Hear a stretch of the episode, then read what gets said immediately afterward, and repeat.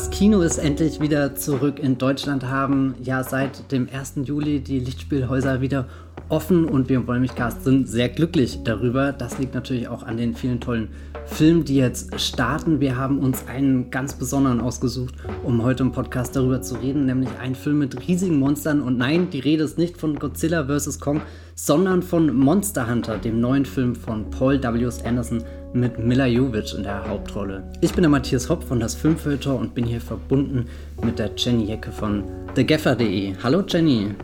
Hallo Matthias. Ich hoffe, du freust dich auf diesen Podcast. Ich bin sehr aufgeregt, endlich mal wieder über einen Kinofilm zu sprechen. Das tut man ja heutzutage nicht mehr. Alle Tage und dann vor allem hier ein Film, wo wirklich, glaube ich, viel Redebedarf ist, weil Paul W. Anderson ist ja jetzt nicht unbedingt der Regisseur, der überall Anklang findet, aber ich glaube, wir beide sind große Fans und es macht mir immer sehr viel Spaß, mit dir über diesen verkannten Meister zu reden. Ich lese gerade in der Wikipedia steht im einleitenden Absatz, dass Monster Hunter für seine tolle Action und seine visuellen Effekte gepriesen wurde, aber sehr harte Kritik einstecken müsste für Direction and Editing.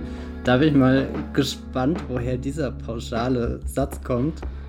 Ich meine, hat man das irgendwo nachgewiesen? Egal, es steht zumindest eine Ziffer. Ich könnte hier jetzt auf den Link klicken, um das zu überprüfen und dann werde ich auf einen Artikel von ScreenRant geschickt. Oh ja. Deswegen lass uns doch einfach selbst mit unserer Beweisführung anfangen. Vielleicht eine kleine Spoilerwarnung für alle, die den Film noch nicht gesehen haben. Wir werden natürlich auch in die Handlungsdetails eingehen. Der Film hat jetzt keine mega überraschende Handlung, aber ich finde es doch wichtig, dass wir da über die verschiedenen Phasen und Stationen reden, die Mila Jovic in diesem Film durchläuft. Ich wünsche euch ganz viel Spaß beim Zuhören.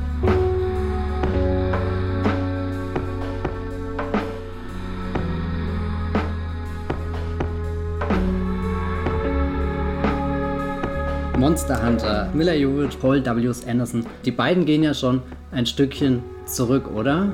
Ja. Bis vor den Traualtar und noch viel weiter. Ja, äh, Monster Hunter, Mila Jovovich, Paul W.S. Anderson, die haben zuerst einen Film gemacht, der schon bald 20 Jahre alt ist, oder? Resident Evil heißt er. Oh Mann, jetzt komme oh ich mir verdammt alt vor.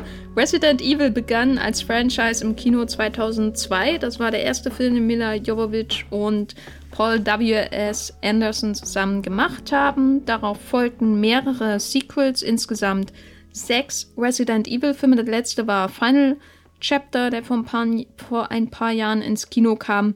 Und dazwischen haben sie auch noch natürlich den absolut unterschätzten, extrem walzigen Drei Musketiere-Film gemacht zusammen und nicht Pompeii leider, auch wenn ich Mila Jovovich sehr gern in allen Rollen in Pompeii gesehen hätte, vor allem in der Kiefer Sutherland-Rolle in Pompeii. Und jetzt ist Resident Evil mit ihnen beiden durch. Andere planen den Reboot des Franchises. Paul W.S. Anderson, Mila Jovovich sind aber schon längst weitergezogen und haben Monster Hunter gemacht. Sag mal, Matthias, worum geht's in Monster Hunter, bevor wir tiefer einsteigen in die Miller PWSA Collaboration? Also Monster Hunter basiert auch wieder auf dem Videospiel. Das, das hat der Paul Thomas Anderson. Äh, der Paul Thomas Anderson. Lieber Gott, jetzt fängt schon an, so früh im Podcast und wir werfen die Andersons durcheinander. Der Paul W.S. Anderson hat da ja ein gewisses Fable dafür, Mortal Kombat und so, hat er auch schon Stationen bei Videospielen eingelegt und ich glaube, keiner von uns beiden hat die Videospiele gespielt, deswegen wird, wird hier jetzt nicht das, das expliziteste Fazit dazu fallen, ob das gute Videospieladaptionen sind, aber ich glaube, da, darum geht es jetzt auch bei den Filmen von, von Paul W.S. Anderson nicht immer unbedingt. Die Geschichte hat aber schon im Einstieg so, so, ein, so, so ein Videospiel Charakter. Wir, wir lernen da eine Gruppe von Soldaten kämpfen. Die wird eben von der Mila Jovic-Figur angeführt. Captain Artemis heißt sie und die befinden sich, glaube ich, auf einer ganz normalen Mission, auf einer Patrouille, fahren da irgendwo durch die Wüste und auf einmal ist am Horizont ein, ein gewaltiger Sturm, nähert sich, der kommt da aus dem Nichts, die, die Instrumente spielen komplett verrückt, keiner kann sich erklären, was da genau passiert und ehe sich diese Kolonne aus zwei Fahrzeugen versieht, wird sie in eine andere Welt in eine Paralleldimension katapultiert. Ich weiß jetzt nicht, ob das die richtigen fachlichen Begriffe in der Mythologie dieses Franchise sind, aber ich glaube, es ist ein, ein sehr klassisches äh, Paul W.S. Anderson Element, dass wir einfach wo, wo eintauchen in eine andere Welt. Also das hat er ja auch schon in vielen anderen Filmen gehabt, sei es dann der, der Kaninchenbau von der Umbrella Corporation, diese unterirdischen Labyrinthe oder so. Und ich glaube, da, da ist der Monster Hunter schon, schon in einem Atemzug, kann man das nennen, wenn wir da in diese Paralleldimension eintauchen, wo auch wieder eine Wüste ist. Die Wüste sieht jetzt mal ein bisschen anders aus und, und ich glaube, der größte Unterschied ist einfach, dass sie von, von furchteinflößenden Monstern bewohnt wird, die da unter der Sandoberfläche rumkriechen und dann rausspringen wie, wie so ein gigantisches Skorpion. Meine allererste Assoziation ist da tatsächlich der, der erste Transformers-Film von Michael Bay. Da gibt es ja auch schon so einen Decepticon, der sich immer durch die Wüste schlängelt und dann, wenn die Soldaten da rumstehen, hier Josh Duhamel führt ja, glaube ich, da den, den Trupp an, stehen da in der Wüste rum und ah, nichts Böses und dann springt am Ende dieser, dieser Decepticon eben hoch und du hast so eine richtige Wellenbewegung und hast schon fast das Gefühl, da, da findet gleich ein, ein gewaltiger Weltenumsturz oder sowas statt. Und, und das können wir in Monster Hunter auch mehrmals beobachten. Und danach ist es eigentlich eine sehr reduzierte Geschichte, wo es um den Überlebenskampf der Menschen geht, die jetzt in diese Paralleldimension gekommen sind und rausfinden müssen, eben, wie finden wir unseren Weg zurück in die normale Welt, wo hoffentlich keines dieser bösen Monster lauert, das uns fressen will. Solide Handlung, oder? Solide Handlung, vor allem diese Idee, wie finden wir die normale Welt zurück? Das ist ja so ein wiederkehrendes mhm. Element der Filme von Paul W.S. Anderson allgemein und insbesondere natürlich auch der Filme von Paul W.S. Anderson und Mila Jovovich. Die haben wie viele Resident Evil Filme wirklich mit Regie gemacht? Eins, zwei, drei, vier? Vier, ja. Genau, bei. Die Mehrheit. Sehr gut gerechnet. Ähm, bei, bei zwei. Ich sitze hier mit meinem Taschenrechner. Bei zweien war ähm, Anderson Produzent zwischendurch. Darunter auch der Wüsten Resident Evil Extinction, ne? Hm. Ja, könnte man eigentlich meinen, dass der auch hier insgeheim Pate stand für, für so ein paar Szenen im Monster Hunter. Ja. Hm. Und da hat man immer diesen Kaninchenbau, den du ja schon erwähnt hast. Was ist denn noch so ein wiederkehrende, was sind denn noch so die wiederkehrenden Elemente von ihren gemeinsamen Filmen für dich? So, wenn du auf einen neuen Miller und PWSA-Film wartest. Das, worauf ich mich am meisten freue, ist, sind die Einstellungen, wo, wo sich lange Gänge symmetrisch vor uns auftun und Mila Jovovich durch diese Gänge rennt, Lasern ausweicht und gegen furchteinflößende Kreaturen kämpft und das meistens in Zeitlupen oder zumindest in, in, in Bildern, wo, wo die, der, der Fokus auf die Be Bewegung liegt, dass du diesen Moment in seiner ganzen Actionpracht wahrnehmen kannst. Also ich glaube, da stecken jetzt schon ganz viele verschiedene Elemente, die bei den beiden immer wieder vorkommen. Also erstmal glaube ich, der Fokus auf Mila Jovovich als Actionheldin. Sie spielt jetzt in seinen Filmen jetzt nicht irgendwie eine Nebenrolle oder so, außer in dem Musketier-Film. Aber selbst dann, wenn sie es da tut, dann besteht kein Zweifel wirklich an diesem, diesem, diesem Bild von, von, das ist jetzt eine Actionheldin. Die betritt einfach diesen Raum und egal was passiert, du weißt, sie, sie wird irgendwie ihren Weg durch diesen Raum durchfinden. Und, und das ist ja dann so ein, so ein nächstes Element, den, den, den Raum erobern durch eben Bewegung. Ich weiß nicht, wir haben vorhin eine Liste gemacht, was stand da noch drauf? Na, was bei den Heldinnen auch oft zusammenkommt, also zumindest bei Resident Evil und jetzt auch Monster Hunter, ist dieses, diese Idee, dass man irgendwie in diesen fremden Räumen plötzlich aufwacht oder sich ja. darin wiederfindet. Also es sind jetzt keine Filme zum Beispiel, wo große Reisen unternommen werden und dann, ähm, also die Leute bewegen sich natürlich trotzdem und in manchen Resident Evil-Filmen reisen sie auch irgendwie an, zum Beispiel an der Westküste entlang mit einem Flugzeug oder so. Aber es sind keine Filme, wo Leute so bewusst sagen, ich gehe jetzt in ein Abenteuer und dann äh, sehen sie Ringgeister und dann sehen sie Elben und was weiß ich und dann kommen sie von einer Welt in die nächste, sondern Resident Evil beginnt ja auch mehr oder weniger damit, dass die Heldin einfach aufwacht in dieser Situation, in diesem Haus und dann stolpert sie mehr oder weniger hinein. Und hier hat man auch diese Figur in Monster Hunter, die Heldin, die eigentlich nur ihrem Job nachgeht, nämlich als Army Ranger zu arbeiten, irgendwo in, in, in der Wüste und dann auf einmal transportiert wird und aufwacht in einer fremden Welt, die nach völlig neuen Regeln funktioniert. Das Tolle ist ja, du musst weder bei Monster Hunter noch bei Resident Evil wirklich Wissen mitbringen, was, was die Videospiele angeht oder, oder deren, deren Lore oder so, sondern der, der Film begibt sich da schön auf, auf eine Augenebene und fängt eben zusammen mit den, den Figuren im Film und dann eben auch zusammen mit den Zuschauenden anders zu entdecken und, und zu begreifen und nachzuvollziehen, was da passiert. Und deswegen, glaube ich, sind die Einstiege in die Filme von Paul W.S. Anderson und Mila Jovovich immer sehr leicht, weil sie einmal mit so, so was Spektakulärem irgendwie reizen, irgendwas, was du halt wirklich nur im Kino siehst, in dieser expliziten Ausformulierung, aber es überfordert dich nicht gleich und, und klatscht dir nicht irgendwas an den Kopf, sondern, sondern nimmt dich wirklich mit, um, um das eins für eins äh, oder eins nach dem anderen dann zu entdecken und nachzuvollziehen. Ja, und das wird dann so ad absurdum geführt, dass man irgendwie den Einstieg rückwärts abspult. Ja. In dem einen oder anderen fantastischen, großartigen Resident Evil-Film, den es in den letzten Jahren gab. Also das, da wird auch sehr viel mit, mit gespielt. Was ist denn so als Einstieg überhaupt möglich? Wie viel kann man da variieren? Also das Erzählen selbst ist da auch gar nicht mehr so wichtig. Das ist das Schöne. Das fand ich auch interessant, weil ich habe gestern nach äh, Monster und da habe ich mir auch noch mal Alien vs. Predator angeschaut, den Paul W.S. Anderson ja unmittelbar nach Resident Evil 1 gedreht hat, die Regiearbeit danach. Und da war es äh, interessant, da ist das ist so ein Film, wo sich erst im Laufe des Films herausschält, wer eigentlich die Actionheldin ist, weil wir wissen, wer die Hauptfigur ist, aber sie und wir wissen, dass sie irgendwie auch gewappnet ist gegen ihre Umstände, weil sie sich, weil sie irgendwie beruflich Leute durchs Eis führt und so weiter. Aber sie macht sich dann auf diese Mission, so dieser unter dem Eis Pyramide und will eigentlich gar nichts damit zu tun haben und dann wird sie da reingeschleudert und ist auch eigentlich keine Waffennarrin Narrin oder so und dann kommt sie halt dadurch, dass alle anderen in ihrer Umgebung einfach abgemurkst werden von und oder Aliens und Predators, kommt sie halt in diese Rolle, wo sie Actionheldin werden muss und das dann auch sehr gut äh, meistert. Auch ein schönes wiederkehrendes Element natürlich bei Paul W.S. Anderson, dass es oft weibliche Heldinnen sind, mhm. die sich da, die sich da diesen Gefahren entgegenstellen in, den, in dem Kaninchenbau. Aber der Unterschied ist natürlich, wenn du Miller siehst, und ich finde auch, wenn du sie schon in Resident Evil siehst, wo sie ja schon hinter sich hatte, ähm, unter anderem das fünfte Element. Du siehst sie da in diesem Film und wie sie da reinkommt und obwohl sie nicht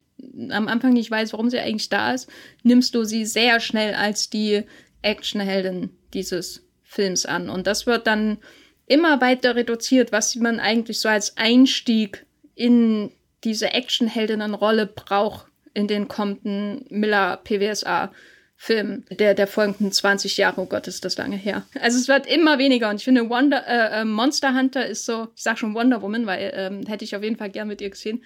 Monster Hunter ist schon der Film, wo das dann noch weiter radikalisiert ist. Sie ist halt einfach Soldatin, sie wird in ein anderes Kriegsgebiet aus Versehen katapultiert mit ihrem Team und dann geht's halt los und dann müssen wir mit ihr alles lernen. Und wir brauchen gar keinen Background, keine Kenntnisse über ihre Familie, keine Kenntnisse über ihre Beziehungen, außer dass sie von ihrem Team respektiert wird. Und das ist alles, was wir über sie wissen müssen. Das ist auch der Vorteil, wenn man mit Mila Jovovich arbeitet, dass, dass sie das so als Starkapital halt mitbringt. Ne? Macht es dich manchmal verrückt, dass sie nicht wirklich in die Fußstapfen von Sigourney Beaver treten konnte? Ich finde es vor allem verrückt, dass Paul W.S. Anderson einen Alien-Film gemacht hat und sie nicht mitspielt. Das ist ja, ja, das, gegen das Gesetz, finde ich. Ich, ich habe noch nie drüber nachgedacht, aber als du das gerade irgendwie so gesagt hast und weil, weil der Film ja auch direkt nach Resident Evil kam, jetzt habe ich gerade mal geguckt, was, was hat sie denn dann gemacht und da stehen jetzt in ihrer Filmografie No Good Deed. Ultraviolet? Oder war der später? Mm, der war 2006 erst, also. Aber dann kam auch 2004 der Resident Evil Apocalypse und Apocalypse und vermutlich haben die sich einfach so ein bisschen in die, keine Ahnung, Haare gekriegt. Ich meine, man hätte auch einfach noch ein Crossover mit reinnehmen können. Alien vs. Predator vs. Alien und hallo. und meinetwegen auch noch Ultraviolet als ran hier. Kurt Wimmer, hallo. oh. Was, was haben die noch gemeinsam? Fällt, fällt dir noch irgendwas ein? Na, wir haben im Vorgespräch auch noch über die, diese Faszination von, von Gegenspielern geredet. Also, dass wir da oft meist so, so monsterhafte Kreaturen haben. Also in Resident Evil sind das ja Zombies, Infizierte. Ich weiß jetzt auch nicht, was da der, der Fachterminus in der Mythologie der Videospiele ist, aber halt im Endeffekt das, was du als rasenden Zombie irgendwie wahrnimmst. Aber ich glaube auch noch so ein bisschen garniert mit, mit diesem Mutanteneinschlag. Also, dass, dass je, je tiefer wir in diese unterirdischen Level eindringen in, in diese Labyrinthe, desto wirklich erschreckender werden die, die Kreaturen, denen sie da gegenübersteht, dass, dass die wirklich schon wirken, wie als sind die aus so einem Höllenschlund entkommen. Und ich glaube, da schließt der Monster Hunter auch schön dran an, dass da so ein, so ein, so ein ganz großes Interesse einfach für die, die Viecher existiert, denen wir dann gegenüberstehen und nicht einfach nur, dass die durchrennen wie, wie in einem anderen großen Blockbuster, wo du halt irgendwie eine gesichtslose Armee brauchst, die eine große Bedrohung darstellt und dann soll diese, diese Größe und dieser, dieser,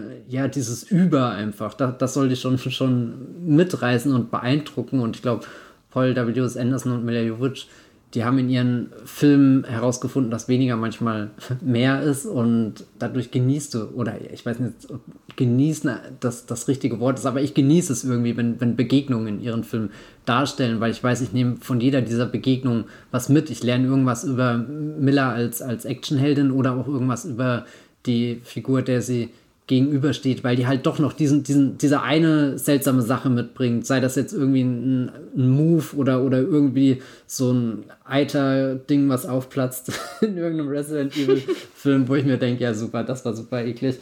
Ja, ich glaube, äh, Labyrinthe haben wir darüber schon gesprochen. Na, der, du hattest den Kaminchenbau erwähnt ja. auf jeden Fall, ja. Also das, was das elementarste Interesse so von Paul W.S. Anderson an Filmen, finde ich, ist ähm, das diese Idee, man schickt die Heldinnen in Situationen, wo sie irgendwie eingekesselt sind, sehr begrenzte Räume, häufig, nicht immer natürlich. Und dann müssen sie sich da entweder irgendwie rausfinden oder einfach ums pure Überleben kämpfen. Und das hat man zum Beispiel in Event Horizon, ein ganz, ganz toller Film, wo leider auch nicht Miller oder ein Alien vorkommt, aber immerhin Sam Neill als fast Alien, so wie er sich verhält da zum Teil, wo man so auch so diese von dir schon erwähnten langen Gänge hat und dann so ein Meat Grinder Dingens, das sich dreht, hm. wo man das Gefühl hat, die Menschen werden da wirklich in den Fleischwolf reingedreht und müssen da irgendwie durch oder sind halt tot. Resident Evil gibt's natürlich auch diese berühmte, diesen berühmten Gang, wo dann diese Laserstrahlen oder sowas durchkommen und die Leute einfach zerstückelt werden. In Alien vs. Predator spielt ja quasi der ganze Film in so einem sich ständig bewegenden Labyrinth einer Pyramide, die, glaube ich, auch Indiana Jones alles abverlangen würde, da durch diese ganzen Fallen irgendwie zu kommen, ganz zu schweigen von den Predators und, und dem Aliens. In Resident Evil haben wir auch viele, viele Variationen durch diese Raccoon City-Konstruktion, die da immer irgendwie vorkommt oder die Hochhäuser, durch die sie sich dann kämpfen müssen und so weiter. Da wird natürlich auch viel variiert, aber am größten ist ja dann quasi der, oder am, am finde ich, genialsten ist der Umgang damit dann in Resident Evil 5 mit diesen verschiedenen Levels, mhm. äh, durch die sie sich da bewegen, die dann auch ähm, unterschiedlichen Städten zum Teil ähneln und so weiter.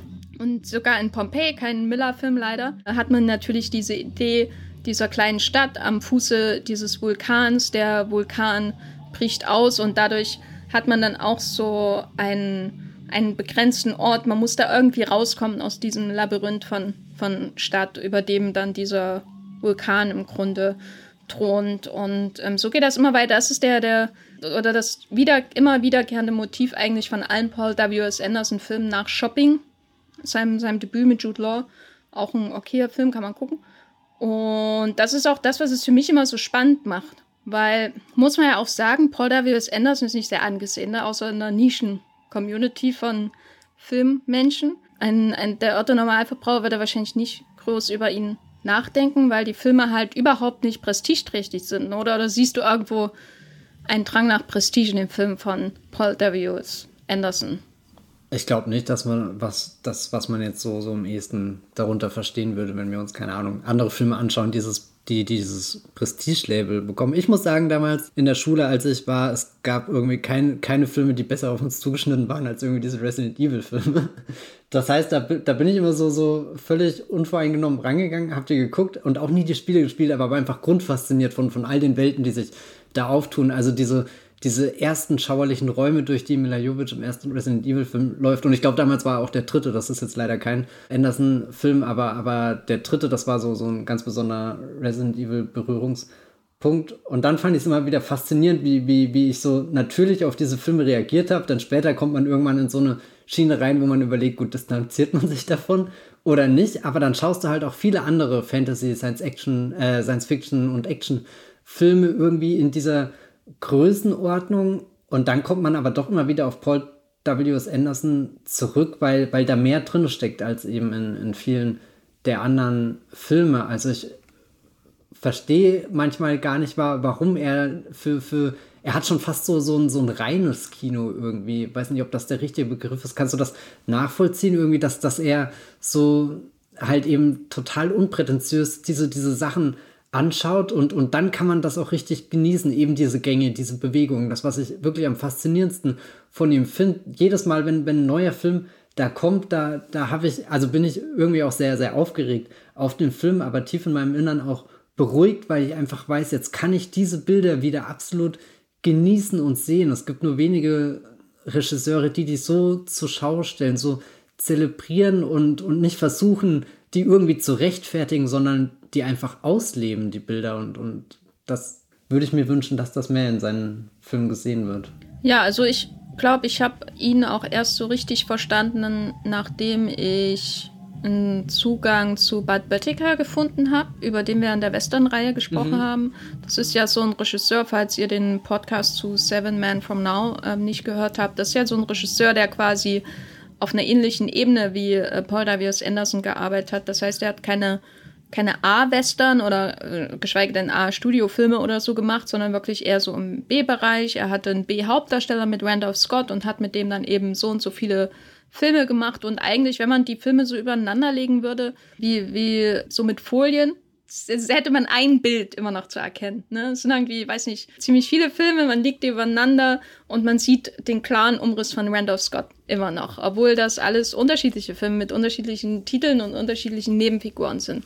Aber die sind so zum Teil äh, in variierenden Graden, äh, aber doch überwiegend sehr re reduziert mit wiederkehrenden Elementen, die sich sehr ähneln, allen voran natürlich der Westernheld, der von Randolph Scott gespielt wird dass, dass sie so, je öfter man die sieht und je äh, dichter man die aneinander sieht, dass man so das Gefühl hat, da arbeitet sich jemand immer wieder an diesem selben Motiv ab. Genauso wie sich viel, viel anerkanntere Regisseure, zum Beispiel das, äh, das des internationalen Autorenfilms, immer auch wieder am selben Motiv abarbeiten. Oder so wie sich ein, einer, ein anerkannter Regisseur wie Hitchcock immer wieder an denselben Dingen abarbeitet, nämlich seiner seinen eigenen Psychosen und Blondinen hauptsächlich, Voyeurismus und so weiter. Ne? Da, das ist bei Hitchcock ist das ein, ein äh, Merkmal des, des Autoren, der da ganz hoch angesehen ist, weil er auch etwas von sich selbst natürlich in diesem Film wiederbringt. Wenn man aber das in Bud Böttiger-Film zum Beispiel anschaut, dann denkt man nicht so, oh, Bud Böttiger arbeitet jetzt hier seine eigenen Komplexe ab, sondern eher so seine eigenen Faszinationen. Man, also ich weiß hinterher auch nicht so viel mehr über Bud Böttiger, wenn ich einen Film schaue, ohne irgendwas über seine Biografie zu lesen. Aber ich weiß, er hat eine Faszination für diesen Mythos, des Westens und dieses Genre als Mythenbildung und er, er reduziert das so weit, so weit, bis nur noch irgendwie so ein, ein Strichmännchen und Steine da sind, so in der Art. Und, und so nehme ich auch Paul W.S. Anderson wahr. Also, wenn ich ihn jetzt nur zum Beispiel als Actionregisseur betrachten würde, da finde ich ihn jetzt nicht so genial und ausschweifend wie John Woo oder ähm, Johnny Toad zum Beispiel, da stehe steh ich da und bin einfach nur, boah, wie sind sie denn auf diese Idee gekommen, das so wunderschön zu machen? Und ich bin einfach nur Platz. Und er hatte so ein Regisseur als Paul W.S. Anderson für mich nicht. Deswegen hatte ich am Anfang auch Probleme mit ihm. Aber wenn man so die, gerade die Resident Evil Filme und dann auch sowas wie Pompeii und so nebeneinander legt, übereinander liegt, dann, dann hat man auch so das Gefühl, irgendwie sieht man dann ganz klar das Schema von der Miller oder Alice oder wie auch immer sie gerade in dem Film heißt. Und diese, dieses Beobachten, wie da jemand sich abarbeitet an diesen Bildern, immer wieder auch so ähnliche Bilderwelten zu konstruieren. Wie schafft es diesmal, diese Figur da durchzujagen? Wie schafft es Miller, diesen Film zu tragen? Das ist das Faszinierende daran. Das ist so für mich so, so ein, so ein Blick in die Vergangenheit, wo es, glaube ich, noch häufiger war, gerade auch im englischsprachigen Kino, dass man so Filmemacher in diesem B-Bereich, hätte man eben damals gesagt, hat, die so sich so abarbeiten. Heute muss man dafür halt häufig auch so ins Direct-to-DVD-Fach gucken, irgendwie Jesse V. Johnson oder so, die Filme mit Scott Atkins und, und Leute wie Paul W.S. Anderson sind da halt vergleichsweise selten. Er hat halt ein höheres Budget, aber nicht ein Russo-Brüder-Budget. Überleg mal, was der mit dem Russo-Bruder-Budget machen könnte. Ja, ich bin aber froh, dass er keins hat. Also ich fand das jetzt zum Beispiel interessant, weil ich Fast and Furious 9 gesehen habe. Und ich halte eigentlich sehr viel von Justin Lin, dem Regisseur. Und ich mochte auch sehr Star Trek Beyond, äh, der Film im Grunde, den er vorgemacht hat. Aber das ist so ein von der Mythologie überladener Film, dass darunter völlig jede Eleganz, jeder Rhythmus für die Action und ähm, die Aneinanderreihung vor allem von Action-Set-Pieces und ähm, soapigen Gefühlsdrama dazwischen, das geht alles verloren, weil der Film so mit sich selbst beschäftigt ist. Und das du, hast du, du, finde ich. Opfer für die Family bringen. Oh ja, und das hast du, finde ich, bei den besten Paul W.S. Anderson-Filmen auf jeden Fall nicht. Und Monster Hunter ist vielleicht der Film, wo er sich von dem am meisten, am stärksten trennt. Also die Mythologie ist auch in dem Film völlig egal, oder? Ja, also ich glaube, das kann ich sogar ganz gut unterschreiben, weil wie gesagt, ich habe gar keinen, ich wusste bis, bis vor dem Kinostart wirklich nichts über den Film, außer habe halt mal irgendwo die Begriffe der Monster gelesen und dann auch sofort wieder vergessen, aber, aber keine Ahnung, wie, wie diese Welt funktioniert und all das, weiß nicht, war für mich nicht wichtig, aber ich finde schon wichtig, dass sie irgendwie da ist, dass, dass er uns was zeigt, also dass so dieser, dieser Wow-Effekt im Film vorhanden ist, wenn du in den Kaninchenbau reinkommst. Und, und dann ist mir erstmal egal, wie die Mythologie genau aussieht, aber Hauptsache die, die Räume sind irgendwie da. Und, und ich habe das Gefühl, ich kann da wirklich eintauchen und sie sind jetzt, um hier nochmal die Russo-Brüder irgendwie zu erwähnen, bei denen habe ich das Gefühl, es ist jede Umgebung in einem Film einfach nur behauptet.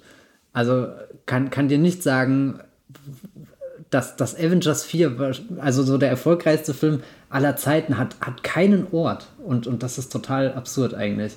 Der hat nur Schauspieler und eben die, die Superhelden und, und das, was sie da drinnen tun. Und ich meine, sie tun ja auch einiges, springen durch die Zeit und so. Ähm, da, da ist schon viel geboten, um irgendwie diese, diese drei Stunden voll zu kriegen. Aber, aber eben dafür eigentlich, dass wir uns durch sowas wie den, den Quantum Realm in diesem Marvel-Film bewegen, was ja vielleicht am ehesten dann sowas wäre wie, wie jetzt hier bei, bei Paul W. Anderson irgendwie eine Parallelwelt oder ein unterirdisches Labyrinth. Das ist ja echt verblüffend, dass davon so wenig hängen bleibt. Eigentlich fast schon frustrierend. Na, ich finde es aber, aber sehr interessant, dass du das sagst, weil ich finde, die Western-Reihe hat mich auch irgendwie noch mal mehr für die Orte in Filmen sensibilisiert. Weil man denkt immer, Western, ja, da ist halt dann ein Baum und eine Steppe und Pferde sind drin hoffentlich.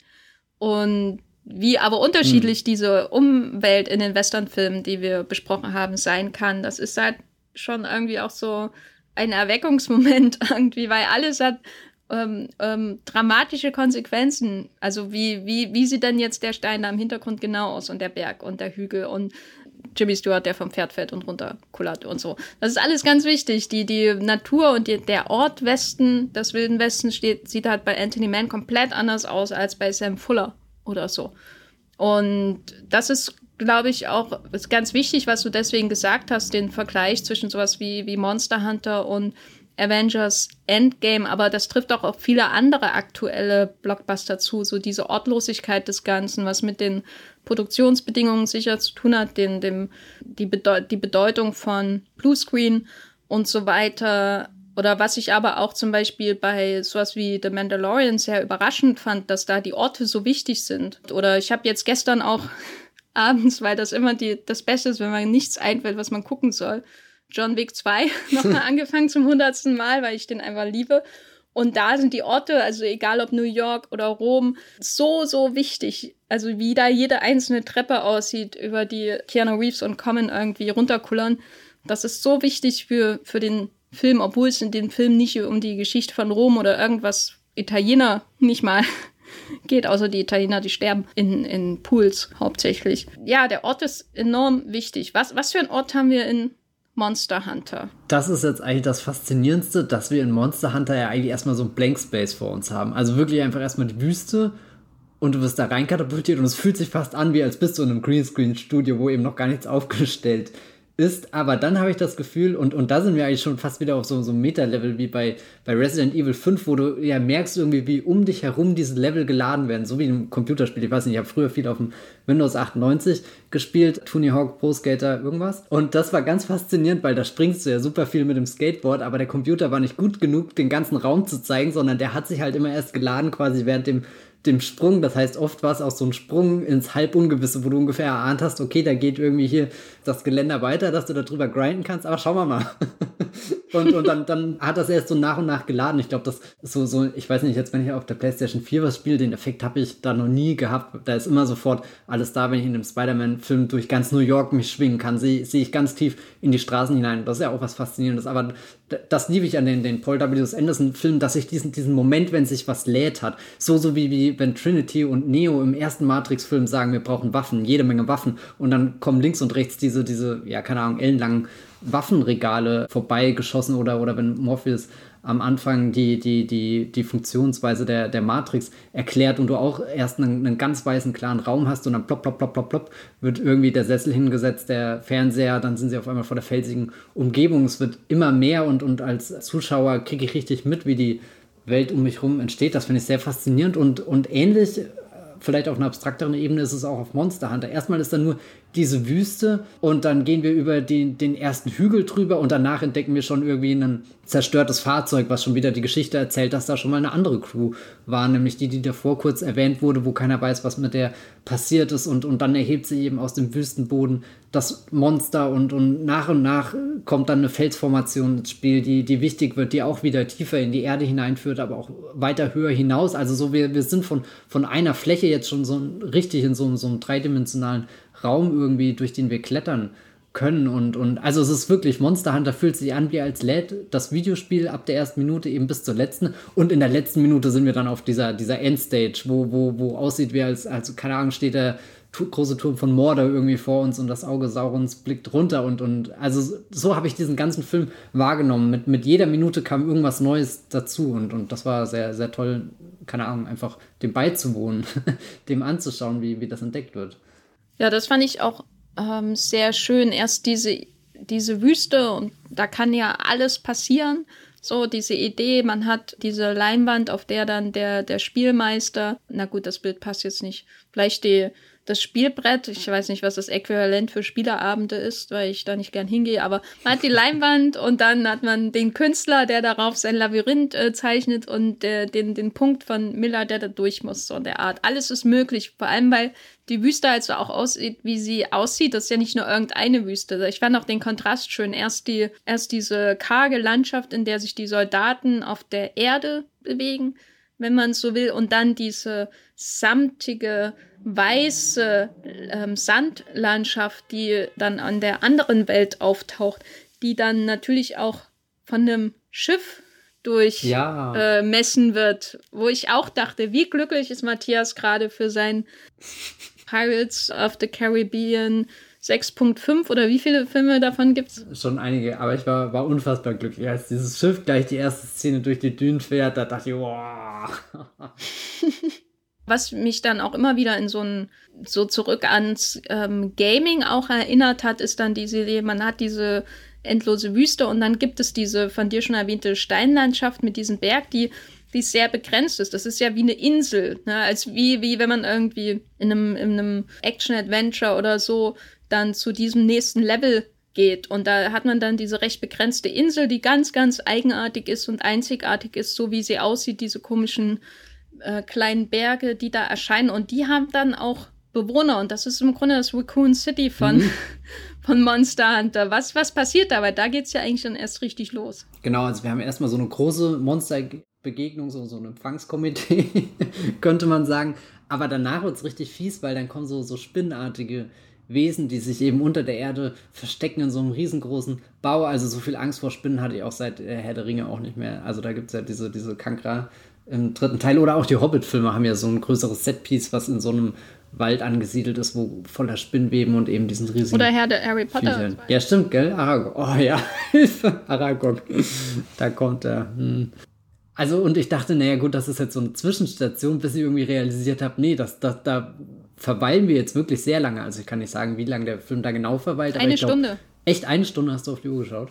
Okay, krass, das hätte ich jetzt auch nicht gedacht. Also, es ist deutlich länger als, als jeder andere Film von dem Kaliber, glaube ich, das, das machen würde, wo das eher so, so eine Durchgangsstation ist, die dir halt ein bisschen Action an die Hand gibt, ein bisschen Dynamik von dem Team zeigt, aber irgendwie, also das, das ist auch alles drin, dass, dass hier Miller eigentlich ihr komplettes Team verliert. Also so eine gute Anführung ist sie nicht. Aber sie, sie ist eine, so, so eine Survivorin und, und, und das, das kriegen wir halt wirklich bis ins Detail erzählt, wenn, wenn man fast das Gefühl hat, es gibt sogar so einzelne Speicherpunkte in diesem Spinnenlabyrinth, an die sie zurückgeworfen wird, weil sie halt rausfinden muss, wie, wie ticken die Spinnen, wie kann ich die Bestien bewältigen. Da äh, musste ich auch an den dritten Riddick-Film mit Vin Diesel denken. Da bin ich jetzt zwar kein großer Fan davon, aber da gibt es auch so eine Szene, wo er, glaube ich, so, so ein Viech irgendwie bezwingen muss und dann anfängt, sich das Gift irgendwie selbst zu spritzen, damit er eben halt gegen den, den Stich von dem Skorpion oder was auch immer das ist, dann immun ist oder irgendwie so. Und, und das hat der Film auch so, so, so im Detail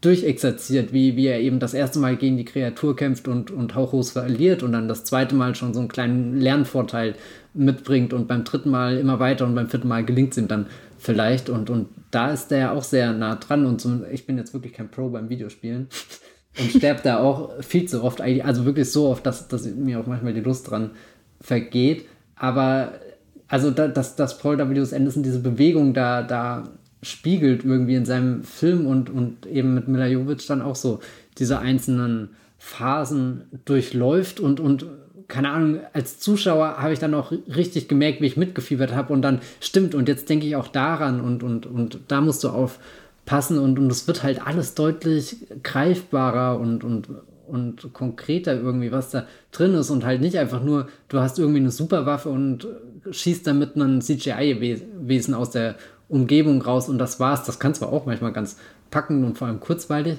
sein, aber wirklich das so durchexerziert zu sehen, ich weiß nicht, das, das hatte für mich, also weil jetzt Monster Hunter auch witzigerweise einer der, der ersten Filme war, die ich im Kino wieder überhaupt gesehen hat, das hatte für mich sowas, sowas Grundelementares des Filmemachens irgendwie. Nichts ist selbstverständlich in Monster Hunter. Alles wird eben entdeckt oder verdient und, und das, das hat mich einfach sehr beeindruckt. Ja, ich habe auch das Gefühl, dass er hier viel, was er schon mal in anderen Filmen erzählt hat, nochmal so herunterkocht, bis nur noch so die Reduktion hm. äh, äh, da ist, um mal ähm, hier mit Küchentermini anzukommen. Also das ist, äh, wir sind wirklich so die Grundbestandteile des Genre-Kinos, die man hier bloß liegen sieht. Und vor allem die Grundbestandteile des Paul W.S. Anderson Kinos. Das ist halt auch dann nochmal stark erkennbar, wenn man den Film halt wirklich so über zum Beispiel Alien vs. Predator legt, wo halt wo halt auch eine Gruppe von Leuten in ein Labyrinth kommt und dann werden sie alle nach und nach getötet und dann muss sich die Heldin mit jemandem, den sie nicht versteht, zusammentun, nämlich einem Predator und äh, macht sich Waffen aus dem Alien, so wie, wie man das in einem Videospiel irgendwie kennt. Man geht an diesen äh, niedergeschlagenen Gegner her heran und drückt dann irgendwie auf Knopf äh, Dreieck oder was weiß ich, und dann nimmt man die Waffen von dem Ding auf, so in der Art, oder lädt seine Vorräte auf und so. Und das alles passiert in Alien vs. Predator ja auch, aber hier ist das wirklich so vollkommen entschlackt. Also ich habe dann nämlich, also die eine Stunde bezieht sich wirklich auf den Teil vom Beginn des Films, bis sie verlassen diesen Spinnenbau im Grunde und gehen in die Wüste. Das ist, dauert eine Stunde und ich dachte wirklich zwischendurch, wie lange sind sie hier schon, beschäftigen sich bisher noch mit zwei Monstern? Was passiert da eigentlich? Eigentlich passiert nichts wirklich so. Also das ist, das finde ich so wahnsinnig schön und elegant irgendwie und äh, minimalistisch an dem Film. Also wenn man die Story von dieser ersten Stunde aufschreiben würde, wäre das wirklich nur Miller kommt in eine andere Welt, ihr Team wird gekillt, sie trifft Tony Jaa und sie lernen sich kennen und dann machen sie einen Plan, um dieses Wüstenmonster irgendwie zu erlegen mit Hilfe der Spinnen, so damit sie daran vorbeikommen. So und dafür braucht der Film eine Stunde. So was ich was völlig Verrücktes, finde ich. Also ich saß da wirklich, ich habe mir das angeschaut und dachte, ist der Film drei Stunden lang? Wann geht's denn hier richtig los? Und dann dachte ich, nee, das ist wirklich der Film, der soll so sein. Das soll alles so lange dauern, ohne dass eigentlich wirklich wahnsinnig viel passiert. Das soll so konzentriert sein, dass im Grunde der Kampf gegen zwei Monsterarten den Film einnimmt. Alles andere ist dann schon wieder Vorbereitung des nächsten Films, so in der Art. Worüber sicher wir, ähm, wir reden können, wie, wie gut oder schlecht das ist. Aber die, die, der erste und der zweite Akt sind wirklich nur, wir lernen die Welt kennen, wir kommen von den Spinnen weg. Und das war wirklich so, als äh, hätte ich irgendwie nach Jahren des, des Genre-Kinos so einen riesen Schleimballast um mich herum und dann wäre eine Dusche gekommen und das wäre alles abgegangen und ja, vielleicht auch ein furchtbares Bild, was ich ja gerade gezeichnet habe.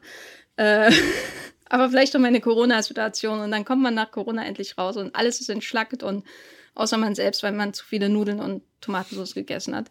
Äh, ich weiß auch nicht, worauf ich hinaus will, aber so habe ich mich gefühlt. So wirklich, ich saß drin und konnte, ich habe es mir angeschaut und ich konnte nicht glauben, wie wenig da passiert eigentlich. Und trotzdem passiert natürlich ständig was. Ne? Ist ja kein Film, der langsam ist in irgendeiner Form. Na, es fühlt sich an wie, wie so ein ganz elementares Film machen. Also ich finde das ganz interessant, weil äh, gleichzeitig auch momentan der neue Steven Soderbergh im Kino läuft.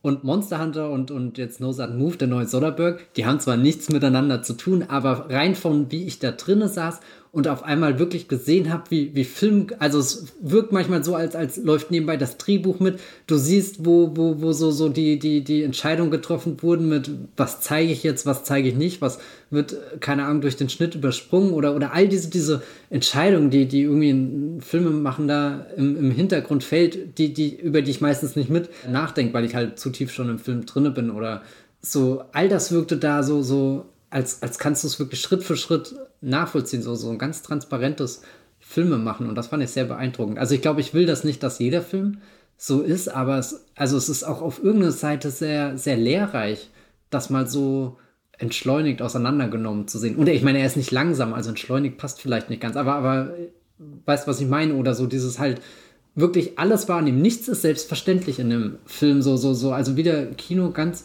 auf, auf was, was, was Rudimentäres irgendwie wieder zurückgebracht und, und nicht dieses drüberbalzen und ja, ja, da passiert jetzt ganz viel und ihr sollt dieses Bild davon haben, sondern nee, dieses Bild, was ihr davon haben sollt, das müssen wir jetzt erstmal hier finden. Ist doch ein schöner Gegenfilm zum Snyder Cut, ohne den jetzt runterzuziehen oder so. Aber der Film ist quasi das genaue Gegenteil vom Snyder Cut. Ja, und ich liebe beides eigentlich. ja, ja. Also ich mochte den Snyder Cut ja auch, aber da hast du das Gefühl eher, oder zumindest ging es mir so, ich verweile in jeder Szene, auch wenn ich gleichzeitig nachdenk, äh, darüber nachdenke. Ja, eigentlich singen, singen die Isländerinnen jetzt hier schon ein bisschen lang. So. Aber dieses Verweilen in den Szenen ist das, was den Film irgendwie ausmacht. Und das, das hat natürlich gerade in unseren besonderen Umständen auch was Besonderes, dass man einfach so lange in so einem Blockbuster verweilen kann und einfach sich die nächste Station anschließt. Und in der verweilt man dann auch wieder sehr lange, ohne dass es jetzt in Richtung Love Diaz Kino oder so geht. Äh, und, und Monster Hunter ist so das genaue Gegenteil. Das ist runtergedampft auf das absolut Nötigste. So als, als hätte man sich selbst eine Aufgabe gestellt, irgendwie einen Film nur mit drei Szenen oder so zu erzählen, eine Geschichte nur mit drei, drei Sequenzen zu erzählen. Und dann macht man das halt. So. Und ein ganz wichtiges Bauteil davon ist natürlich die Figur von Tony Jaa, die wir als erstes in dem Film sehen, weil er ist der, der auf dem Schiff ist, das da am Anfang durch das Wellenmeer aus Sand gleitet und dann vom Schiff fällt. Da musste ich auch sehr stark an die okaye Netflix-Serie Shadow and Bone denken, die auch so einen Moment hat, aber egal. Und, und dann treffen wir ihn wieder. Er ist doch für uns so ein bisschen sowas wie der außenstehende Beobachter. Er schaut auf die Soldaten, er, er hilft da irgendwie ein bisschen, aber ist auch ein bisschen selbst verängstigt davon, dass da der, die Leute kommen und dann rettet er natürlich die Miller und die beiden lernen sich kennen. Schönes Vorbild von dem Film ist, glaube ich, Hell äh, in the Pacific, ein Film von John Burman, in dem Toshiro Mifune als japanischer Soldat und Lee Marvin als amerikanischer Soldat zusammen auf einer Insel stranden und sie raufen sich dann irgendwie zusammen. Gibt dann auch sowas wie die Sci-Fi-Version davon Enemy Mine von Wolfgang Petersen und jetzt haben wir quasi Paul W. Andersons Version davon. Die beiden, äh, was hältst du von dieser Combo Actionstar und Actionstar, die nicht kommunizieren kann, außer über Hershey's Chocolate? Also es macht einen schon ein bisschen wütend, dass die so lange brauchen, bis sie zusammenkommen, weil, also für mich als Zuschauer, ich gehe ja da rein und, und sehe ja nicht zum ersten Mal Tony Chow und Mila Jovic und weiß ja eigentlich, was die beiden irgendwie auf dem Kasten haben und trotzdem, auch für die ist das nicht selbstverständlich, dass sie sofort ein Tech-Team bilden und einfach ein Monster nach dem anderen verprügeln, sondern die befinden sich, obwohl sie gewisse Qualifikationen mitbringen, sind, sind ja beide definitiv Professionals. Also Miller lernen wir da als, als Militär-Captain, was auch immer, kennen und der Tony Char allein mit seinem Bogen, da weißt du schon, der hat das ein oder andere Monster erlegt und trotzdem äh, müssen sie an dieser Beziehung wirklich von, von Null anfangen, da was aufzubauen und, und raufen sich dabei erstmal ziemlich viel, werfen sich grimmige Blicke zu, sind sogar richtig garstig und fies zueinander. Also hier äh, Wasser ist natürlich so ein Element in der Wüste, was sehr wichtig ist, äh, dass man nicht verdurstet. Und, und, und selbst damit wird gespielt. Also da, da saß ich auch drin und, und war als, als Zuschauer irgendwie ganz wütend, wenn dann das Wasser verschüttet wird. Weil ich mir dachte, ja, liebe Leute, wer weiß, ob ihr sowas in diesem Film nochmal wieder seht. Also auch so, so wieder mit so, so ganz einfachen Methoden annähern, herumtanzen und dann natürlich miteinander tanzen oder, oder prügeln, je nachdem, eins von beiden, beides gleichzeitig zusammen, alles möglich.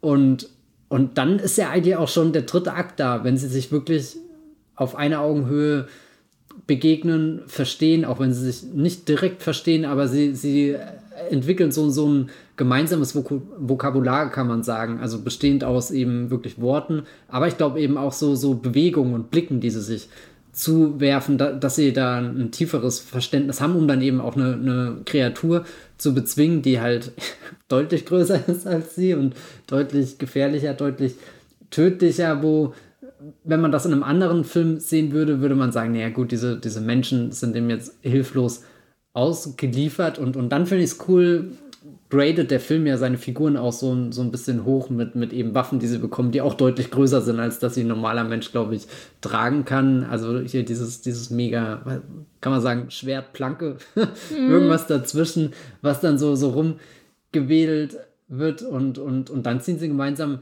in den Kampf. Also auch hier können wir wirklich von, von Anfang an verfolgen, wie was entsteht und, und erleben dann auch den Moment, wie das, wie das eben in, in seiner schönsten Form irgendwie aussieht oder so. Also ich glaube, wir sind noch nicht in der Endentwicklungsstufe aller Beteiligten von Monster Hunter angekommen, aber schon so weit, dass wir es laufen sehen irgendwie so. Wir haben am Anfang die, die, die Lego-Kiste ausgeschüttet haben angefangen, irgendwie so drei Klötze zusammenzustecken und dachten, naja, gut, wie soll denn da am Ende ein Piratenschiff rauskommen? Aber am Ende ist halt das Piratenschiff da und fährt durch die Wüste.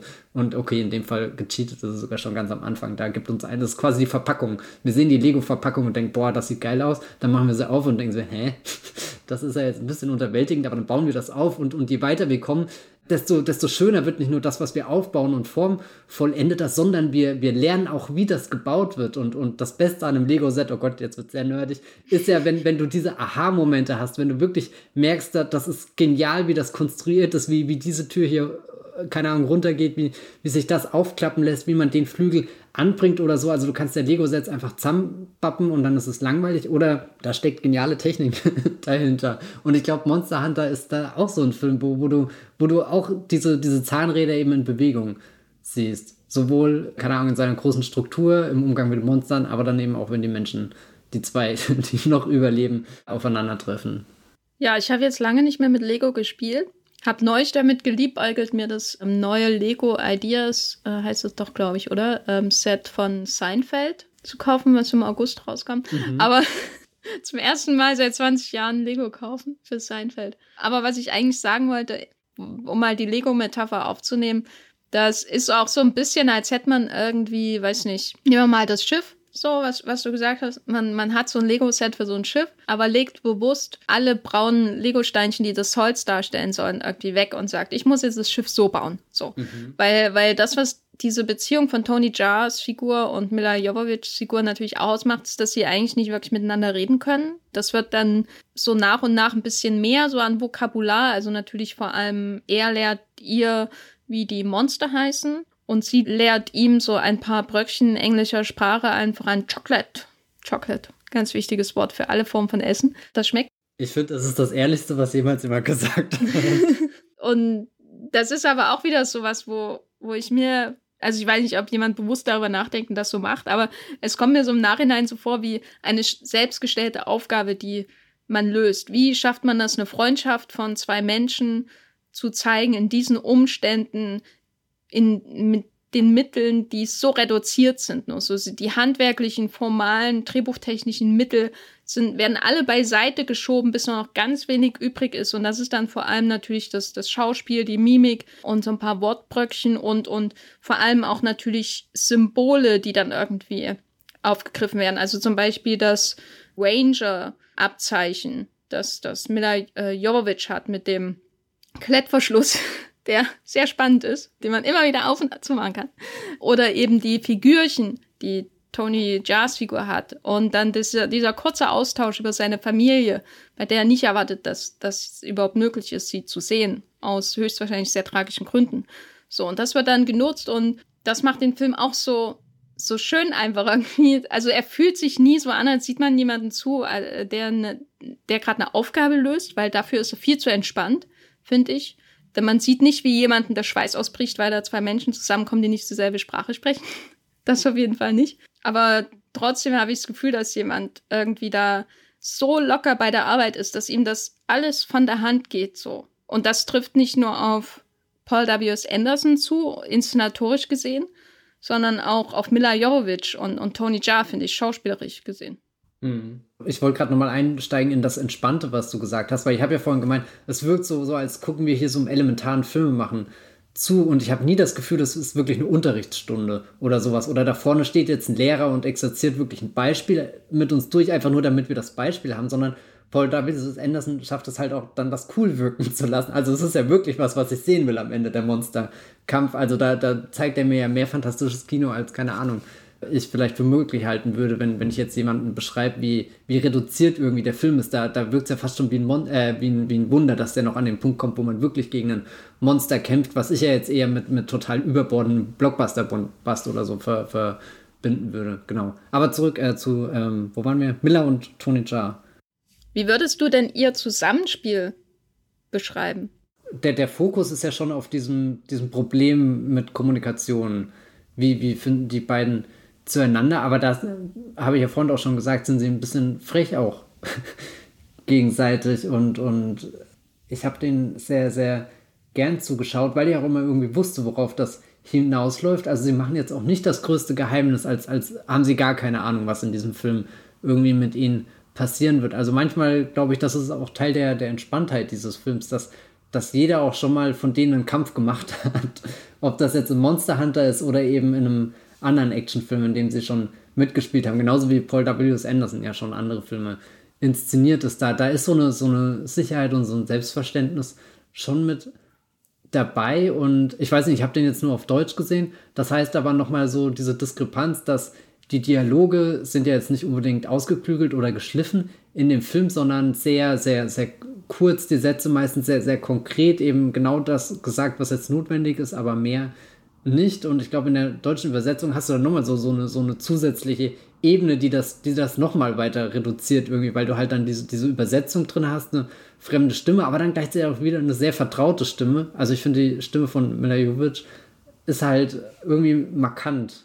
Die deutsche meinst du? Ja, ja, genau, die, die deutsche Synchronstimme und hat für mich dann auch irgendwie viel ausgemacht, ihre, ihre Figur gleich eine Präsenz zu geben. Also ich habe nie daran gezweifelt, dass die beiden jetzt wirklich dastehen. Also nicht wie, wie in anderen großen Effektfilmen, wo, wo ich mich manchmal schon frage, ist das jetzt wirklich alles an einem Ort äh, die Antwort ist dann meistens nein, sondern es ist montiert eben durch, durch digitale Effekte, mehrere Bildebenen und so, die ineinander gehen. Und in Monster Hunter passiert das natürlich auch nach den gleichen Regeln, aber, aber trotzdem ist was Wahrhaftigeres drin, dass ich eben nie dran zweifle, ob, ob Miljajovic jetzt wirklich hier volle Kanne in den Sand gefallen ist und, und erstmal irgendwie den Sand ausspucken muss, irgendwie die, die Schramme, die sie da davon getragen hat. Also sehr, sehr, sehr plastisch in diesem Film. Das finde ich auf jeden Fall auch. Und deswegen ist, glaube ich, mein Lieblingsteil des ganzen Films, wo sie in dem Spinnenbau sind und wo sie dann diese roten Flares anmacht und man sieht die Netze und die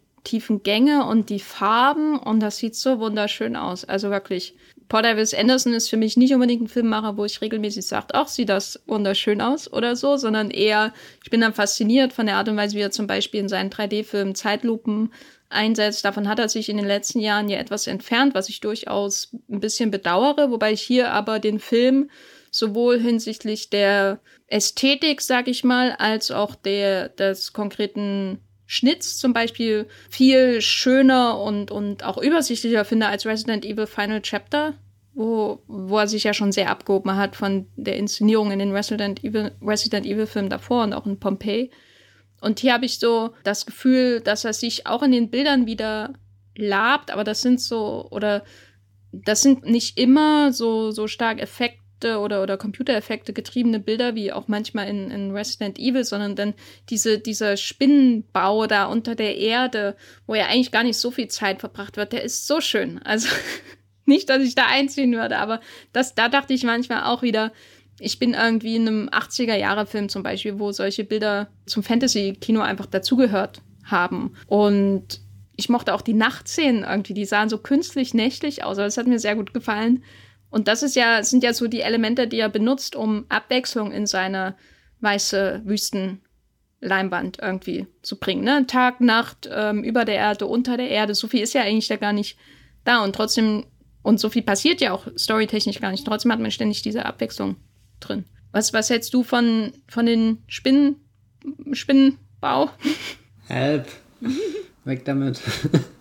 Also das war, ja, keine Ahnung, also saß ich drin und, und war sehr unruhig, was an den Spinnen liegt, aber viele, viele tolle Momente, wo ich wirklich komplett mitgefiebert habe, einfach wo, wo, wo, wo, wo ich gehofft habe, dass die rauskommt, aber auch gesehen habe, dass dieser Bau so konstruiert ist, dass er eigentlich nicht rauskommt. Also so ein perfektes äh, Verhältnis eben zwischen die, die Heldin bekommt Möglichkeiten irgendwie darum zu klettern, aber ja, es wirkt so, so aussichtslos und, und dann natürlich dieser, dieser Moment, diese, dieser, dieses Wunder, was dann trotzdem irgendwie passiert, wo, wo eben die, die, keine Ahnung, eigenen Kräfte überwunden werden und du dann doch noch das Licht irgendwie am Ende siehst, die waren schon ziemlich intensiv. Ich denke gerade drüber nach, weil du über die, die Schönheit irgendwie des Films gesprochen hast und da bin ich hin und her gerissen. Also ich finde auch manche Passagen sind wirklich atemberaubend. Dann gerade aber sowas wie den Anfang mit dem Schiff, da merke ich deutlich, dass ich die Idee, dass die mich deutlich mehr reinzieht, als die, die Umsetzung an sich. Also, keine Ahnung, aber das liegt vielleicht auch einfach daran, dass Gore Verbinski bei Flucht der Karibik da irgendwie so, so ein anderes Level an, an Bildern gefunden hat, um, um so sowas einzufangen. Da, da bin ich eher, glaube ich, ist Paul W. Anderson für mich mit, mit äh, Afterlife und, und Retribution, dem, dem vierten und dem fünften, Resident Evil Film. Also ich glaube, das ist so, so der Peak von ihm, wo, wo ich alles anschaue und einfach nur staune. Und wo ich mir beim Monster Hunter halt dann auch gefragt habe, und mit einem Blick aufs Budget ergibt das vielleicht auch Sinn, dass er eben nicht alle Möglichkeiten hatte, diese Szenen so, so, so eindrucksvoll zu gestalten wie möglich. Ja, ja. Wobei ich aber auch sagen würde, dass er jetzt nicht ein Filmemacher ist, der, der danach strebt, nach Schönheit. Also wenn ich mir Death Race angucke. Ich meine, wie, wie definieren wir Schönheit? Mm, Gore Verbinski hat schon so eine Tendenz, und das ist jetzt keine Kritik, sondern das mag ich ja an seinen Filmen schon, naja, nicht seit Mäusejagd, aber seit The Ring, ähm, eine Tendenz, so Bilder zu machen, die irgendwie auf eine bestimmte Weise irgendwie das Auge umgarnen.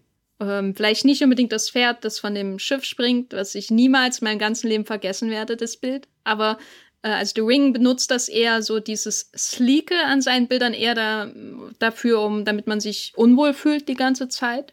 Aber es ist trotzdem Film, wo man sagen kann, ja, es ist sehr sleek, sehr stylisch, was, was da in dem Film passiert, was sich sehr stark abhebt, zum Beispiel von, von dem japanischen Original.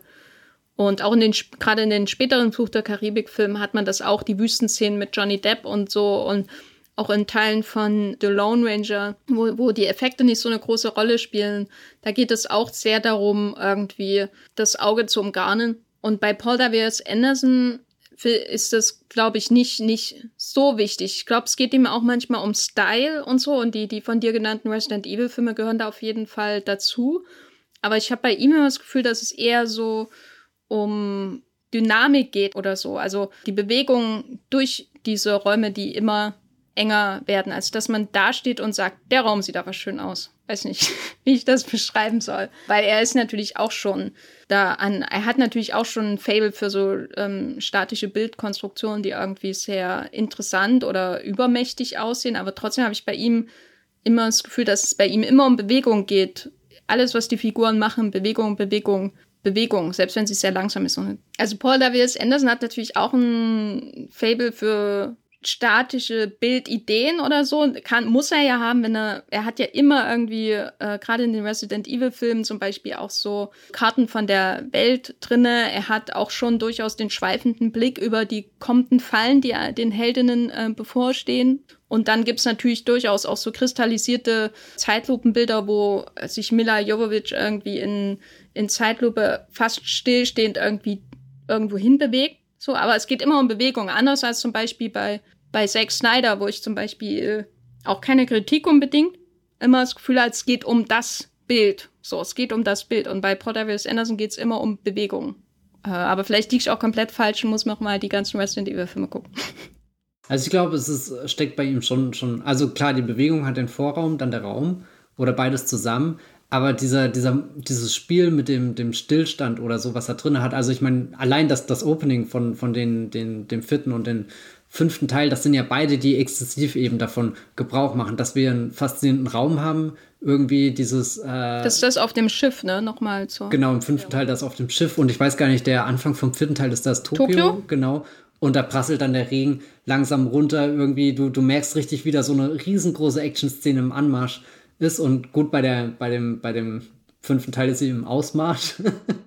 Keine Ahnung, also passiert ja alles rückwärts, aber, aber da ist eben der, der faszinierende Ort, die, die wirklich überwältigenden Bewegungen, die dann stattfinden, aber eben auch diese, wir, wir haben die Bewegung, aber wir haben auch viele eingefrorene Bilder, der, die diesen, diesen Momenten was Überlebensgroßes äh, verleihen und, und ich glaube, das ist so das, wo, wo mich Paul W. S. Anderson komplett weghaut. Aber Monster Hunter hat jetzt eigentlich gar nicht so diese über oder nicht so viele überlebensgroße Action Stills, Stills, wenn man so will. Also er hat sich ja schon davon ja. wegbewegt. Na und also ich meine, ich finde es nicht schlimm, aber deswegen ist es nicht für mich, glaube ich, Peak. Also ich finde es sehr interessant, was er macht und auch wieder dieses reduziertere, bewusstere. Da, da sind ja die Resident Evil Filme dann teilweise auch schon sehr, sehr ausschweifend geworden und haben die einfach erstmal sehr viel vorgesetzt. Und ich glaube, da, da ist der, der, der Monster Hunter schon ein, ein Besinnen auf, was habe ich denn jetzt eigentlich hier vor mir. Ja, ich habe auf jeden Fall das Gefühl, dass er sich verbessert hat, was den, also quasi diese gleichzeitigen Moment, er entfernt sich von längeren Zeitlupen oder generell längeren Action-Einstellungen, aber besonders längeren Zeitlupen-Einstellungen, die er in den vierten, in dem vierten und fünften Resident Evil-Film als sehr prominent drin hatte. Und demgegenüber wieder so eine kleine Rückkehr zu dem schnelleren Schnitt, der mich in Death Race zum Beispiel wirklich sowas von genervt hat. ich habe den Film sowas von gehasst. Naja, nicht gehasst, aber es hat mich damals sowas von genervt, den Film zu schauen. Deswegen habe ich auch eine Weile gebraucht, um, um auf den PWSA-Dampfer aufzuspringen. Und hier finde ich, ist es auf jeden Fall eine bessere Kombi so dieser, dieser beiden Bewegungen. Weg von der, von dem exzessiven 3D-Bild, das die den äh, vierten und fünften Resident Evil Film schon sehr dominiert hat und was die auch so, so ansehnlich macht. Und hin wieder zu einem anderen Rhythmus, den er früher schon, schon mal hatte. Hier finde ich den Schnitt aber wirklich sehr, sehr interessant, weil ich habe nicht das Gefühl, dass das irgendwie wie bei anderen Filmemachern und wie auch in, in, insbesondere in Death Race von ihm, dass da irgendwie die Action komplett im Schnitt verloren geht, aber trotzdem ist es nicht so das, was ich zum Beispiel bei Action eigentlich sehr, sehr mag, wenn man so wirklich die Fluidität einer ganzen Bewegung im Schnitt noch erhalten sieht, was man zum Beispiel bei den John Wick-Filmen hat. Jetzt um mal ein Hollywood-Beispiel zu nehmen, weil das nicht in Hollywood selbstverständlich ist. Und trotzdem habe ich aber das Gefühl, dass ich eine grobe Vorstellung von der Bewegung habe. Das ist ganz seltsam. Ich muss den Film, glaube ich, auch noch mal gucken. Ich habe manchmal das Gefühl, dass er den Schnitt eher benutzt, um wieder zu den Punkten zu kommen, die für ihn am interessantesten sind. So, und dann kommt da eben ganz schneller Schnitt von irgendwelchen Bewegungen, dann kommt der spezielle Move, der ihn wirklich an der Bewegung interessiert. Bei, bei Monster Hunter jetzt speziell. Und deswegen ist es auf jeden Fall, finde ich, besser anzusehen als in Resident Evil Final Chapter, wo ich schon maximal enttäuscht war vom Schnitt. Den habe ich auch wirklich erst einmal gesehen, damals halt im Kino. Musste ich auch mal wieder anschauen. Fand ihn aber gar nicht so schlimm. Der hat halt ein wunderschönes Ende. Also das Ende von Final Chapter ist so schön. Das sind schon so, so ein paar Bilder, wo, wo du denkst, boah, damit kann die Reihe enden. Ja, ja. Aber ähm, wo wir schon Ende sagen, Monster Hunter hat kein Ende, ne? Na, es hat diesen, diesen klassischen Franchise-Setup-Move, wo, wo alle Figuren endlich jetzt in ihrer Rüstung oder was auch immer angekommen sind, das nächste Level erreicht haben, in die Kamera springen und du weißt, jetzt wird das große Monster vermöbelt und dann kommt der Schnitt und der Abspann. Hallo, tschüss und nicht der zweite Teil. Hm. Wie hast du das denn wahrgenommen? Weil man muss ja dazu sagen, es kommen ja dann noch andere Figuren, ne? Zum Beispiel One Perlman und deine Katze. Das sind die beiden, die auf jeden Fall genannt werden müssen. Die Katze und One Perlman. Ich weiß nicht, welche Reihenfolge den beiden gerechter wird. Es wechselt bei mir ständig. Sind beide toll. Aber der ist halt auch eine Katze, ne? Und nicht nur One Perman. Naja. Und man denkt, ah, jetzt geht's los und dann ist der Film vorbei. Ja, das ist ein komisches Gefühl. Ich glaube, so, so einer der ersten Filme, der das ja ganz groß gemacht hat, war dieser Amazing Spider-Man 2 mit Andrew Garfield, wo er am Ende irgendwie in die Luft springt, auch in so einer, so einer Bewegung, die, die wahrscheinlich von, von Paul W. Anderson oder Paul, äh, oder Zack Snyder hätte inszeniert werden können. Das Bild friert ein, du siehst, wie er den Gullideckel gerade schleudert und in dem Moment, wo er vermutlich seinen Gegenspieler trifft, hier Rhino, Paul Giamatti, wer erinnert sich nicht, kriegt das Ding vermutlich ab, aber das sehen wir in dem Film nie. Ich fand das bei dem Spider-Man nie so schlimm, weil der Film halt auch schon irgendwie zweieinhalb Stunden geht und davor wirklich massig aufregende Dinge zu erzählen hat. Während bei dem Monster Hunter verhält sich da jetzt anders, weil, weil wie gesagt, ich habe vorhin gesagt, der ganze Film fühlt sich an, als lädt er. Und am Ende habe ich das Gefühl, er ist vollgeladen und ich kann jetzt auf Play drücken.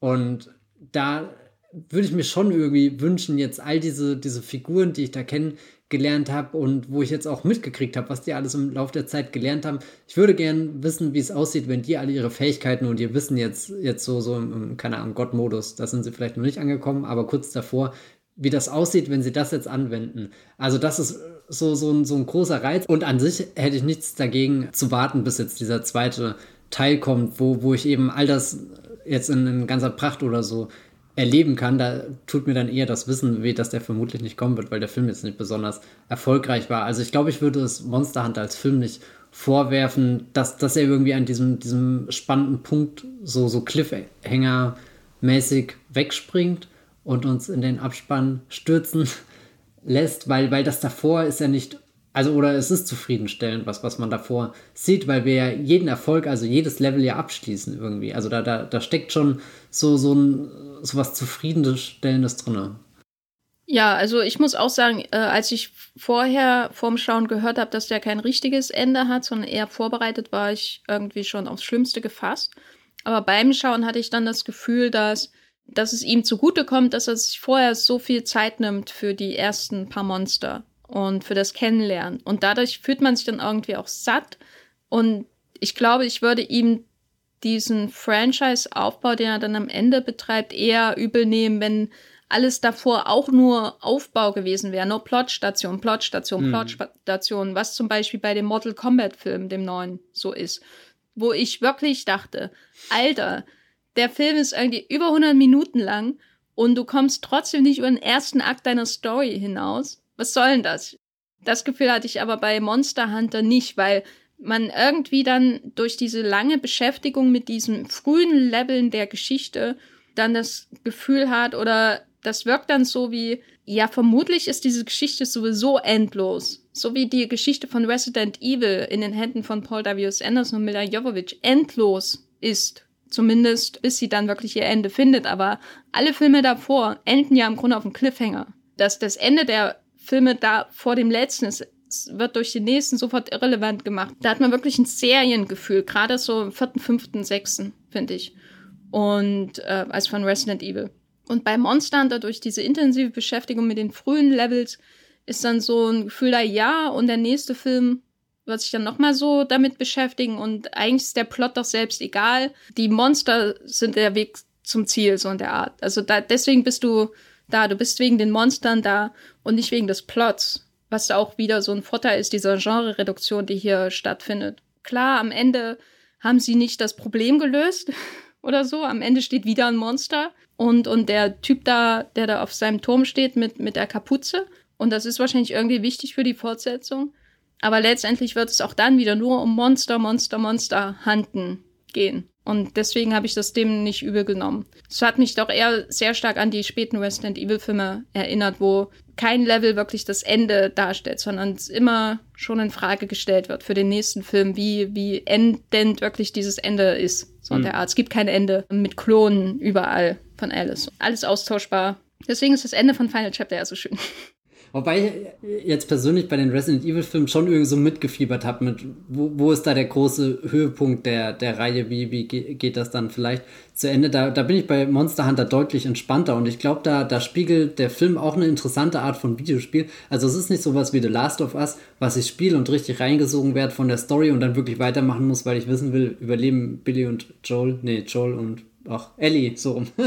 äh, überleben Billy sie, Joel spielt dann? Nein, äh, Joel und Ellie heißen die beiden. Überleben sie diese Geschichte oder, oder werden sie irgendwie, also passiert da noch was Schlimmeres als eh schon passiert ist, sondern das ist eher so, glaube ich, die Dynamik von, äh, ich weiß nicht, ich spiele momentan immer mal so ab und zu eine Runde Star Wars Razors, uraltes Spiel, was es jetzt auch bei der PlayStation 1 gibt. Und da spiele ich einfach nur eine Runde und fahre halt da mit meinem Podracer rum und dann höre ich wieder auf. Keine Ahnung, eine halbe Stunde und fertig. Und dann denke ich auch nie wieder drüber nach oder so, sondern spiele einfach die, die nächste Runde. Und ich glaube, das ist ja bei vielen Videospielen so, also ich spiele ja jetzt lange nicht so viel, aber dass du ja viel so hast, wo du so, so kurzweilig einsteigen kannst und dann eben wirklich dieses, ja, keine Ahnung, rundenbasierte oder so interessant wird. Und da finde ich dann auch wieder beeindruckend, weil ja viele sagen, um Gottes Willen gebt kein Videospiel-IP äh, irgendwie frei, das Paul W.S. Anderson verfilmen darf, weil er verhunzt das nur.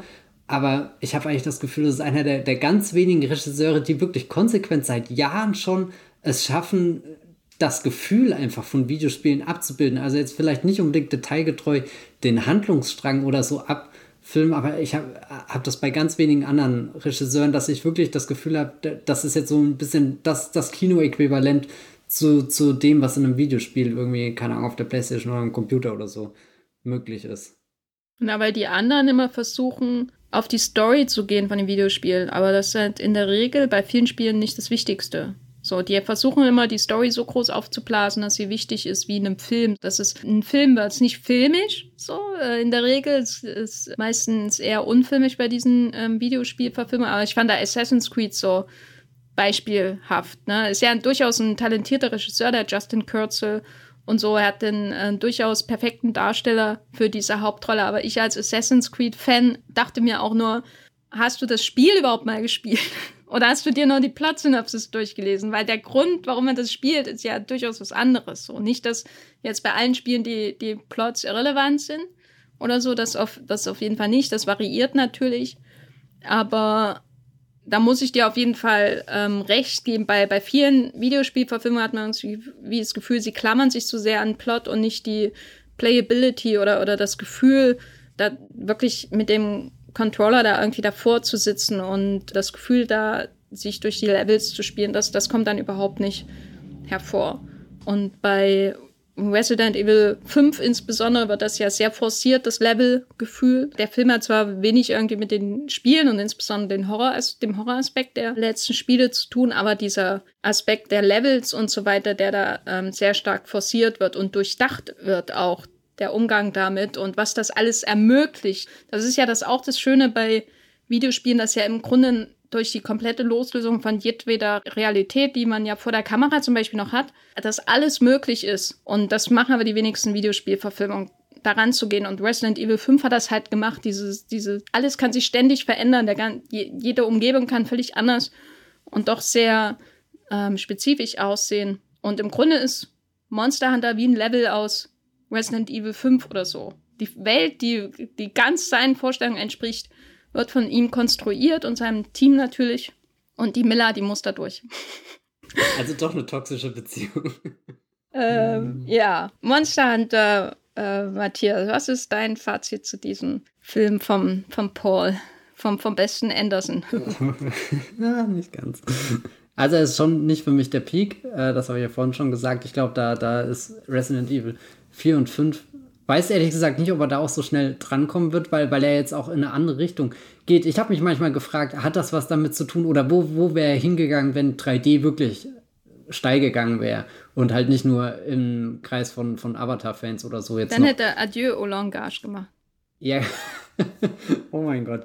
Nee, also so, da, da, das glaube ich verändert ja schon vielleicht ein bisschen die, die Richtung, wie er sein, sein Kino jetzt baut und, und formuliert. Ich dachte mir nach ähm, Monster Hunter wäre der nächste Schritt auch, dass er sich, keine Ahnung, noch mehr in so eine Stummfilmrichtung entwickelt, weil, weil, weil, weil eben die, dieser Monster Hunter so reduziert ist, dass, dass das Bild allein meistens schon, schon reicht. Und gut, dann, dann würde wahrscheinlich der Chocolate-Aspekt nicht so gut funktionieren. Aber selbst das lässt sich äh, mit Zwischentiteln lösen. Und also ich glaube nicht, dass er das macht, dass er ganz so radikal wird, aber Monster Hunter ist schon, schon ein Schritt glaube ich, in eine, in, eine, in eine abstraktere, aber trotzdem sehr, sehr konkrete Richtung des Kinos. Also ich finde es super spannend, wo er gerade steht. Ja, da, da kann ich dir auf jeden Fall beipflichten. Ich weiß jetzt auch nicht, ob es einer meiner Lieblings-Andersons ist, aber er ist für mich auf jeden Fall so der, so ein ganz, ganz wichtiger Moment irgendwie, weil es schon eine obwohl so viel drin ist, was uns bekannt vorkommt, schon irgendwie ein wichtiger nächster Schritt ist, was ich ganz wichtig finde nach dem Ende von so einem Mega-Franchise wie Resident Evil und wie viele Filme er da gemacht hat. Nicht alle, aber immerhin vier. Äh, vier Filme, dazwischen noch Pompeii, den muss man halt mal nennen, so nochmal, mit dem großen Star Kit Harrington. Und das ist irgendwie eine Frage, die sich wahrscheinlich kaum jemand gestellt hat, weil er natürlich auch nicht so in der Öffentlichkeit ist. Aber das ist schon so ein Ding, wo du denkst, ähm, was macht Paul W.S. Anderson nach diesem Mega-Franchise, das ihn jahrzehntelang begleitet hat, ob als Regisseur oder Produzent, was ist der nächste künstlerische Schritt für ihn? So.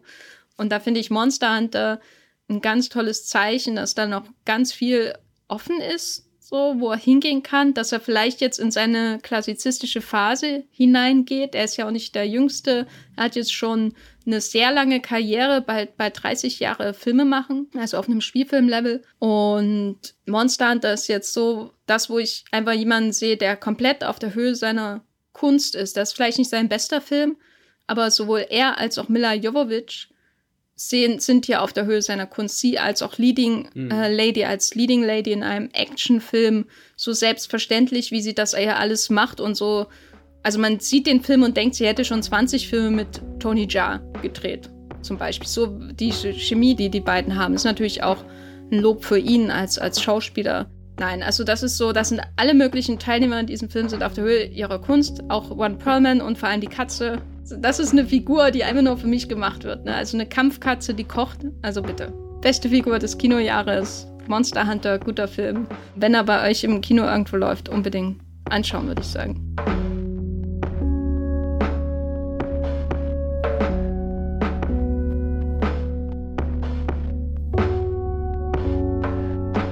Wir endlich mal über Paul W.S. Anderson länger gesprochen hier? Mensch. Hm. Es kam mir vor, als hätten wir das schon 20 Mal gemacht, aber bei der Suche habe ich nicht so viel gefunden. Vielleicht machen wir noch unseren großen Paul W.S. Anderson Podcast. Ich finde, das, das muss mal sein. Matthias, wo bist du außerhalb dieses Podcasts zu finden, wenn du Katzenhaare von deinem Essen runterwischst?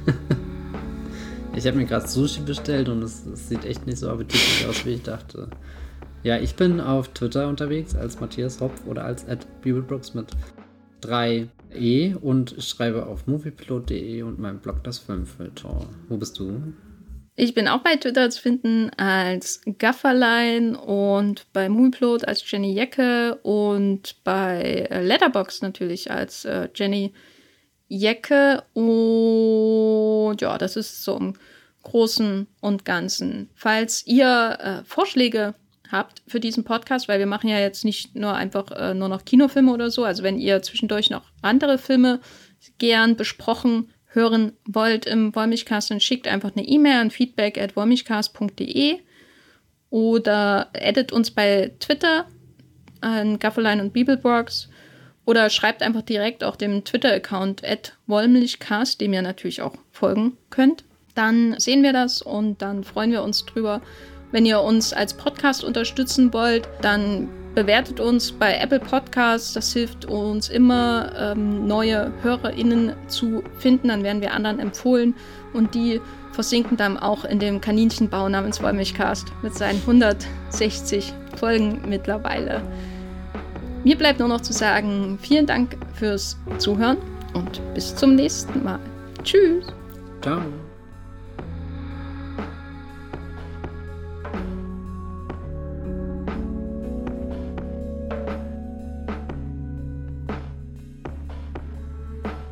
Der Wollmilchcast wird produziert von Jenny Jecke und Matthias Hopf. Unser Intro und Outro stammt aus dem Song Slam Canto von Kai Engel. Ihr könnt unseren Podcast bei allen gängigen Apps abonnieren und wir freuen uns über Kommentare und Bewertungen auf iTunes.